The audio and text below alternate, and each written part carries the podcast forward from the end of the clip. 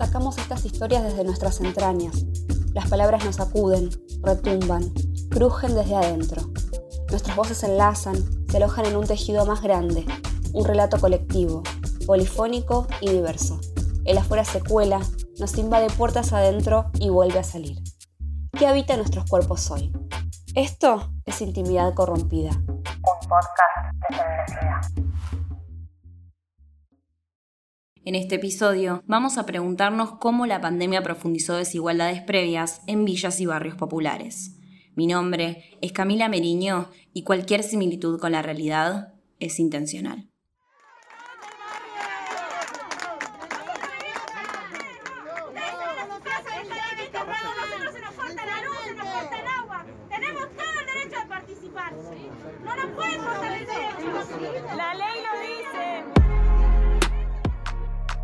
En Argentina hay 4.000 villas y barrios populares en los que viven aproximadamente 4 millones de personas, según el último relevamiento nacional de barrios populares.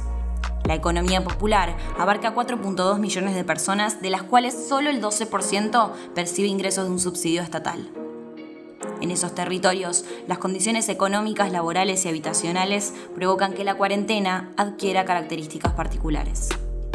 Vamos a adentrarnos en distintos puntos de la ciudad de Buenos Aires y del conurbano para entender cómo golpea la pandemia en este contexto y la relevancia que cobran las redes comunitarias. Ana Jiménez vive en el barrio Ejército de los Andes, conocido como Fuerte Apache en el partido de 3 de febrero, y dirige el comedor popular Estilo Apache. La cuarentena acá en el barrio eh, asombró a todos.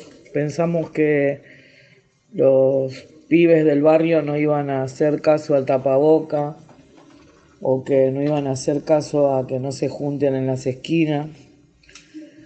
Y pensamos que como barrio tan marginado íbamos a estar solo a la deriva de, esta pandemia que no iba a comer. Y sin embargo nada que ver, se dio vuelta todo. Eh, los pibes hacen ollas populares por todos lados, los comedores trabajamos el doble, los vecinos se juntan a desinfectar entre ellos, avisan cuando hay una persona con positivo y se les juntas cosas para llevarla. Así que creo que, que nos unió más como vecinos, como que vemos otras cosas que antes no veíamos. A partir de un estudio del Banco de Alimentos, se determinó que la demanda en este sector aumentó en un 66% desde el comienzo de la cuarentena.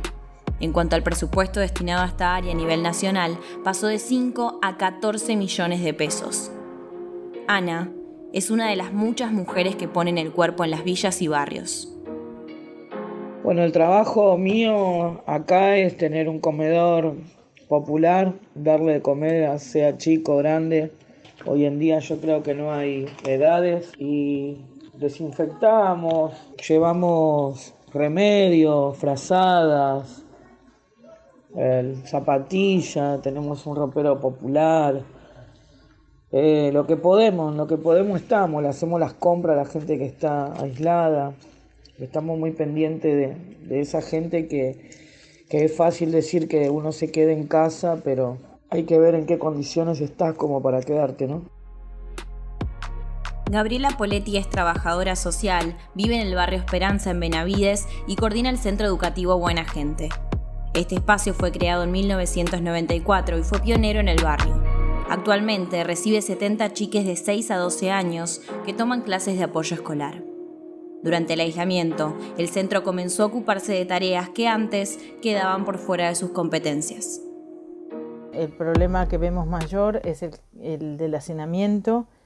Eh, hay un déficit habitacional importante y una comodidades muy escasas en muchas familias, entonces a la hora de estar 24 horas en la casa se dificulta.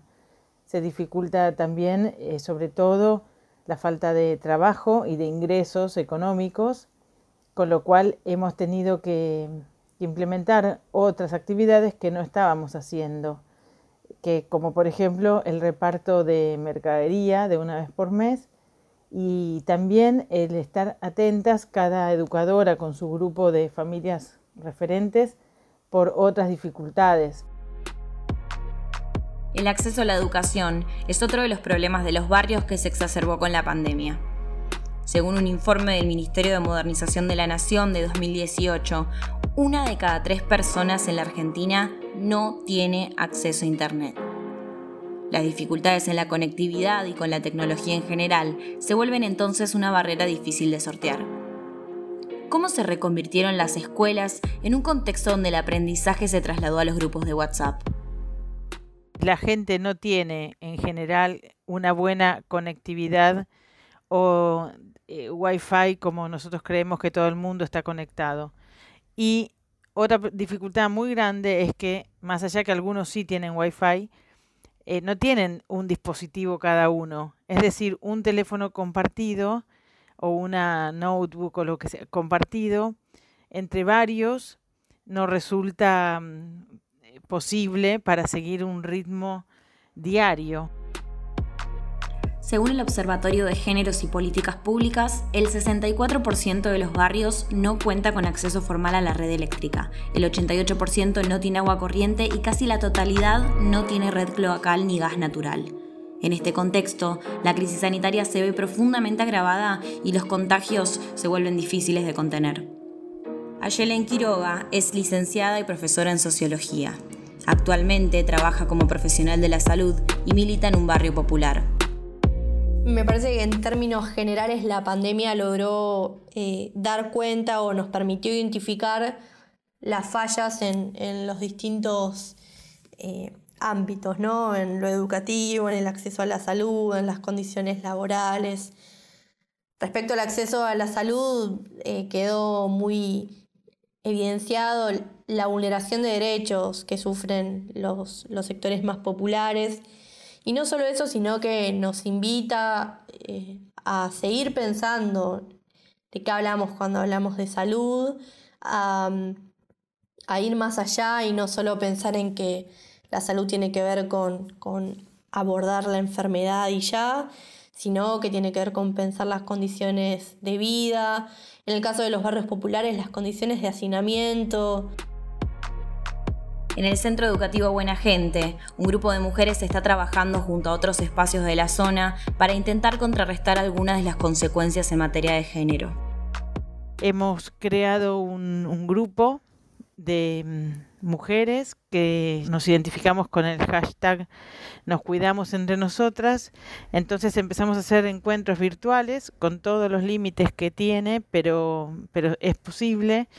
Y bueno, nos reunimos alrededor de 25 mujeres del barrio y vamos tratando algunos temas cuyo objetivo sobre todo es fortalecernos, que ninguna quede aislada, que ninguna quede amenazada o sufriendo violencia.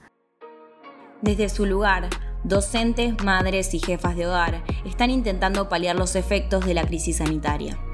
La socióloga profundiza en la interrelación entre militancia y tareas de cuidado. Estas mujeres están realmente organizadas y me parece que este contexto de pandemia da cuenta de esto, digamos, de las tareas que las compañeras, las tareas militantes que las compañeras están llevando adelante a partir de las ollas populares, los merenderos, el cuidado de adultos mayores. Y a su vez también eh, son, son mujeres que están disputando los recursos al Estado, ¿no? los recursos necesarios para, atravesar esta, esta, crisis. Por supuesto que estas tareas militantes, eh, a su vez, estas mujeres están llevando adelante, siguen llevando adelante las tareas de cuidado al interior del hogar. Y en ese sentido, ahí hay como una, una doble jornada laboral. A la hora de hacer una lectura feminista del contexto, es fundamental tener en cuenta la interseccionalidad. Es decir, recordar que las desigualdades de género también se relacionan con otras formas de opresión, como la clase social o la etnia. No es lo mismo ser una mujer blanca de clase alta que ser migrante o vivir en una villa. Me parece que es importante destacar esta idea de, interseccionalidad ¿no? entre, entre el género y la clase y que estas mujeres sufren eh, una, doble opresión por ser mujer y también por ser de los sectores populares. ¿no? En ese sentido, no contar con ciertos recursos materiales u otros recursos te, coloca en un, en un lugar de mayor vulnerabilidad.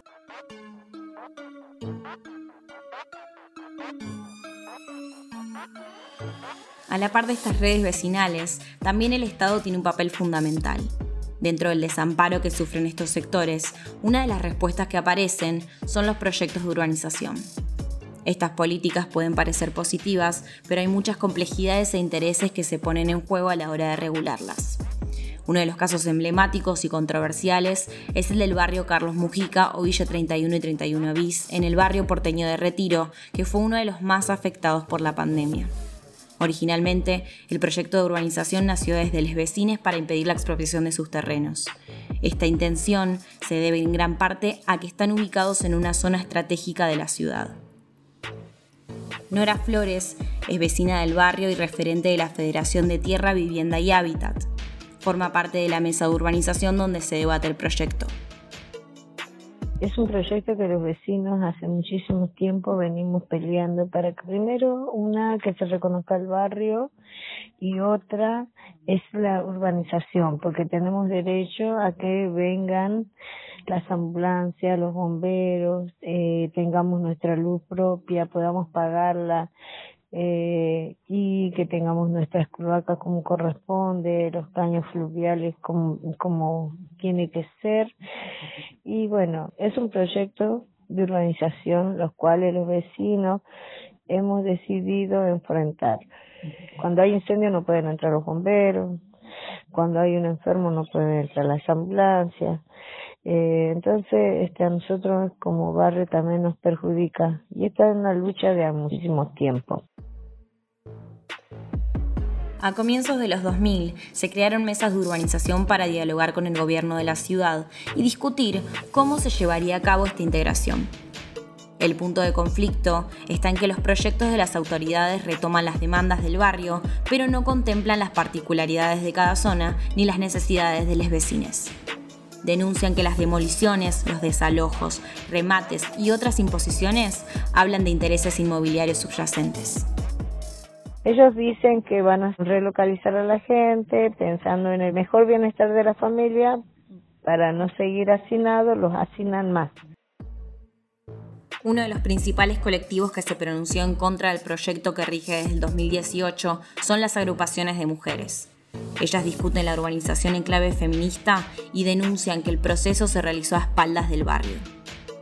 Los proyectos de urbanización que se fueron dando en estos últimos cuatro años en las villas de la ciudad se desprenden o forman parte de un gobierno neoliberal que durante cuatro años nunca instaló una agenda de género, que por el contrario generó recortes presupuestarios en los distintos programas y organismos. Entonces, en ese sentido, una Secretaría de Integración Urbana o los proyectos de urbanización de los barrios no se escapan de esa lógica patriarcal de pensar la política pública. Me parece que, que los proyectos de urbanización iban en esa línea, en donde el acceso a la vivienda tenía que ver con un endeudamiento eh, de las vecinas y vecinos de los barrios, en donde incluso la adjudicación de viviendas no contemplaba las violencias de género, lo cual continúa reproduciendo esas violencias. Las tensiones con la Secretaría de Integración Social y Urbana se agudizaron con la pandemia desde la Mesa de Urbanización Participativa del Barrio, explican que el gobierno pretende tomar decisiones importantes sobre los servicios y escrituras del barrio sin contemplar que hay vecines que no pueden participar de este proceso por las dificultades en el acceso a Internet. Un proyecto que contemple y escuche las necesidades de cada familia permitiría romper con las lógicas de poder que profundizan las desigualdades. Nora espera que esta situación se resuelva pronto y que finalmente sean reconocidas como los verdaderos habitantes de esas tierras. ¿Cómo sería para mí una urbanización? Que escuche a los vecinos, que tenga perspectiva de género, haya surgido debate con respecto a la denominación de las tierras que habitan, obvio, todo eso. Y que la tierra tiene que ser para el que vive, no para los grandes empresarios, no es para venta inmobiliaria. Porque no podemos seguir este, jugando con la gente.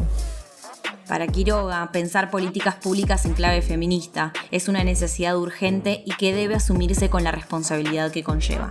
Me parece que la urbanización de un barrio desde una perspectiva de género no tiene que ver con pintar un mural de la mujer o armar espacios de la mujer en donde se brinden talleres, que sí es importante en términos eh, simbólicos si se quiere, pero hay recursos materiales que el Estado tiene que disponer y que no lo ha hecho, digamos.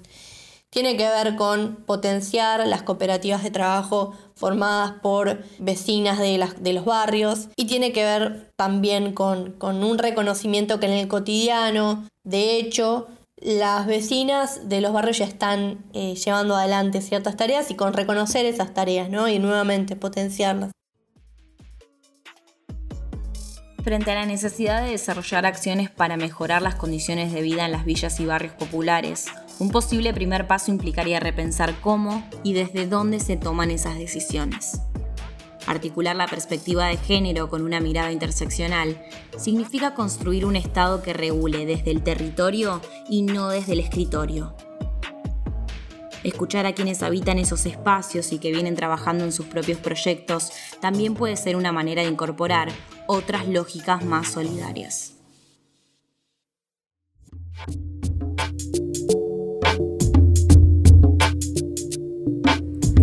Intimidad Corrompida, una producción de Feminacida.